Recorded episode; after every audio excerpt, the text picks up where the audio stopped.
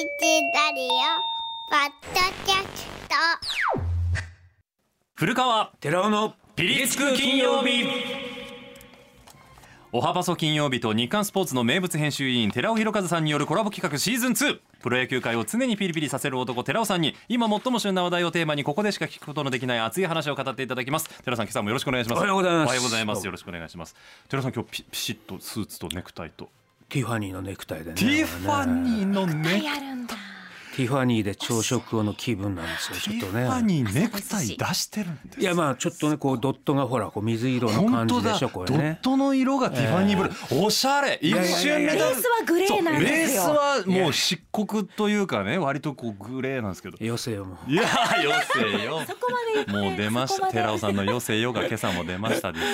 お気をつけてまあねこの後出張だといなんではい。すいませんありがとうございます。寺尾さんまず先週私あの門別投手のインタビューを放送させていただきましたが面白かったですね。いやいややめてください。本当に門別君がもうねあの心を許してるのがもうねラジオからも伝わってきましたね。やっぱりねさすがはハーパソフルカーいやいやいやいや。株が上がりましたこれまたあーもう怖いこんだけ言われたら怖い。急騰しましたね株がやっぱり。こんだけ言われたら怖い。あえてじゃあ言うならどういうところを寺尾さんこうした方がいいよみたいなのをアドバイぜス。まあやっぱりこうプライベートのね、えあのいわゆる自分のこの実家をねやっぱこう思い起こさせるようなねこう柔らかいなんかこうこうリラックスさせるようなね。そうかそういうのがあった方がよかったそういったところがやっぱりこう、えあの感じられましたよね。本当ですか？さすがだなと。まあ別に褒め殺しじゃありませんけれどもこれあの今日はええ。今日は寺尾さんそれで行くんですか？ちょっとすいません。もう恐縮しちゃいますけどありがととうございままだしてませんね。いや本当にいろいろ助けていただきましてありがとうございました。そしてでは阪神の話からまず入るわけですけれども一足早い総括をいただこうかなと思います。今日から最終クールでオープン戦も入りますんですけれども27日がもう打ち上げだということでして来週の火曜日かということになりますね。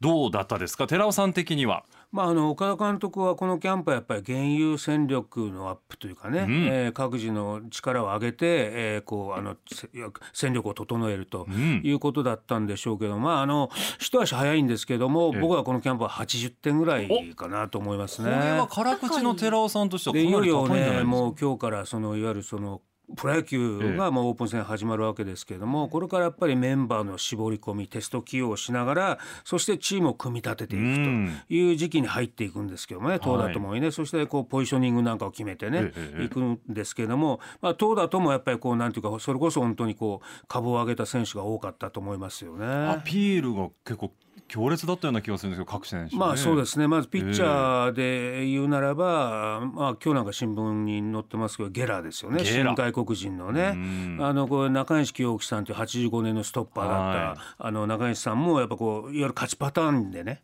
使えるピッチャーなんじゃないかって昨日言ってましたし。太鼓判ですね。そうね。あのこれパナマ出身の右ピッチャーなんですけれども、え。えやっぱりリリーフでこう岩崎とか岩貞とかですね、まあ湯浅ですね、はい。その辺にこう食い込んでくるんじゃないかというふうな目処が立ったっていうところが非常に大きかった。ピッチャーではね。あとはやっぱり門別君ですよ門ね。別投手。ただまあすぐに先発ローテーションどうこうっていうのはっていう話だったんあですよね。それはあの先週言いました通り、どういうふうに育てるのか、はい。これからそこがこれからのポイントだって言った通り、うん。まああの大体あのほらあ11日に紅白戦ご覧になって、ええ。13日もあのあ12日ですね。あの楽天戦でえー3回を投げてね、まあ結果を出してスポーツ紙は開幕ローテ入りなんて書いてましたけど、まあこれが間違いだったことが分かりましたねこれね。やっぱりねやっぱり古川さんがおっしゃる通りその促成栽培じゃなくて熟成栽培していくというね、うんこのおはおはパソが正しかったということですね。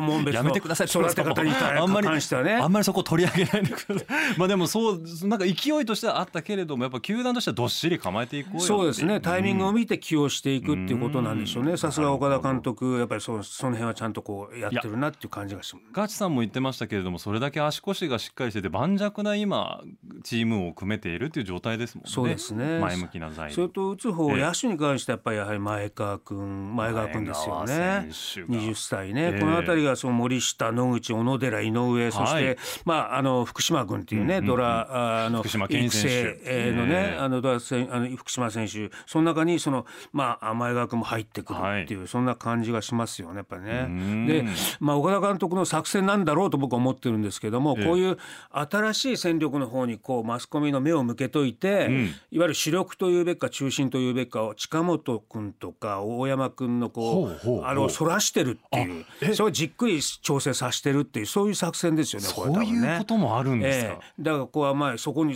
練習に集中させてるっていうね、ええちやほやさせないっていうそこのやっぱり引き締めみたいなところを岡田監督の采配キャンプの采配で感じましたね。まあでも確かにキャンプに行っていつも思うのはもう選手の皆さん練習もそうですけどやっぱね取材取材取材なんですよね。もうこっちで僕たちがおはパソで話を聞いてると思ったらついたての向こうでは近本選手が電話インタビューしててっていうあれもやっぱりそねふ負担っちゃ負担ですもんねそうですね。だからあんまりこう近本選手だとか大山選手の話題がこう上がらなかったっていうところあるのは僕はそういうところなんじゃないかなと。一方そのマイナス20点っていうところはやっぱりちょっとここのところ梅野選手がこう右肩で気ね。になるんです昨日病院に行ったってそうですね、ええあとノイジーもちょっとあのコンディションがあれだということと、まあ、大竹、えー、西というあたりのちょっと出遅れ、うん。この辺がマイナス20点っていったところだと僕は思ってます。あーそうですか、はい。まあでも大枠ざ全体的に見ると。まあまああのやっぱりその優勝争い、まあ、連覇できるとは断言しませんけども、あのやっぱりこう優勝争いに絡んでくるなっていうその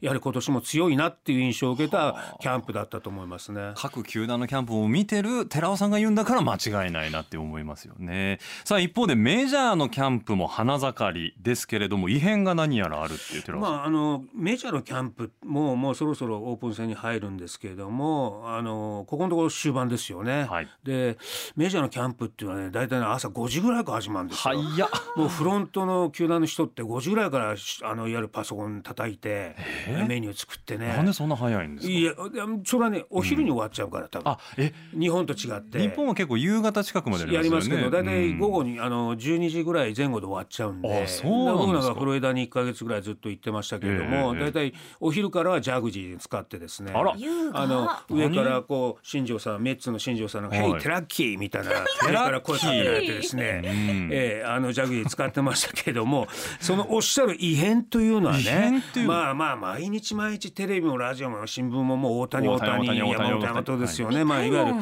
まあ、なぜか日本よりアメリカのメジャーリーグの方を先に報道してますけれども。なんかやたらドジャースのキャンプに詳しくなったなと思いますよね、だけニュースで触れいわゆるとね。る彼らがどういうあのあのあのやってるか練習してるかっていうのはもう分かるんですけれども実はねあの昔ねその大谷ほら昔じゃなくて今ほら、えー、大体その大谷が30スイングして16本柵越えだってこう日本人の記者が数えるじゃないですか、ああいうことはね外国じゃしないんですよ。柵越えって言わないんですか絶対言わいない。え？ええ、であんなのまあ数えてるのは日本人だけですよ。あそうなこれええ。日本の文化なんですね柵越え何本。例えばアーチ。スコアブックにしてもね、ええ。僕なんかで言うとストライクボールはもちろんでしょ、ええ。球種球速コース高さ低さ全部このこの小さいマスに僕つけるわけですよ。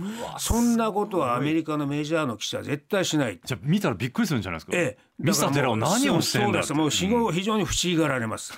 ただ今ね今。大谷の,、あのホームラン柵越えの数をメジャーの記者も数え出した。だ日本流の数あのいわゆるそのキャンプ取材をアメリカの記者もしてるっていう。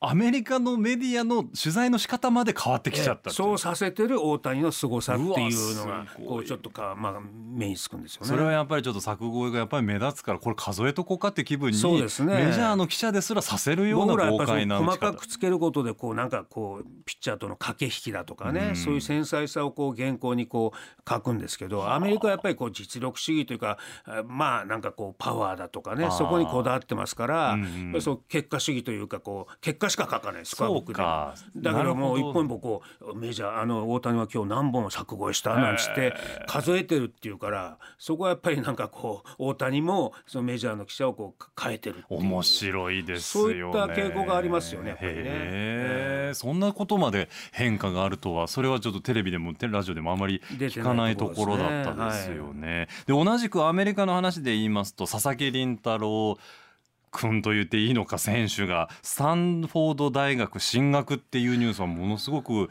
ショッキングでセンセーショナルでしたけど、まあ可能性はある話なんですか？今までにないことですけれどもやっぱりあのスタンフォードっって言えばね世界屈指の大学に行って。ハーバードスタンフォードのあのスタンフォードでしょ？そうですね。あのおっしゃる通りその世界大あ世界の大学のランキングの1位っていうのはオックスフォードですね。オックスフォード。それで2位がそのスタンフォード、えー、3位があマサチューセッツ、えー、よ4位がハーバードだそういうランキングの世界2位の大学に行ってるわけですけれどもやっぱりそのその全額その負担その寮費もその学費も、えー、約5,000万だと言われてるんですけども、で彼はだからアメリカの、まあ、直接そのこうプロプロ志望届を去年出してないんでだからドラフトにはかからなかった、うん。はい。かけなかった、はい。とい。うところなんですけどアメリカに行ってそれは文武両道というか、えー勉強しながら、えー野球メジャーを NPB を目指すということですよね。これスタンフォード大学は野球で有名なんですか？あの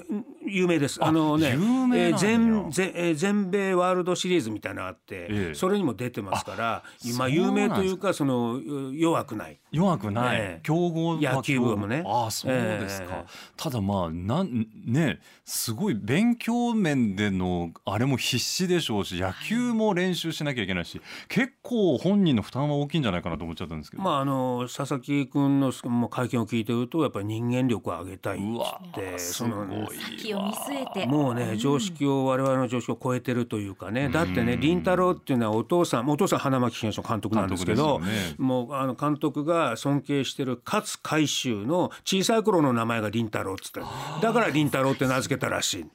だこのこの息子の凛太郎もその勝海舟のお墓参りまで行くなんて。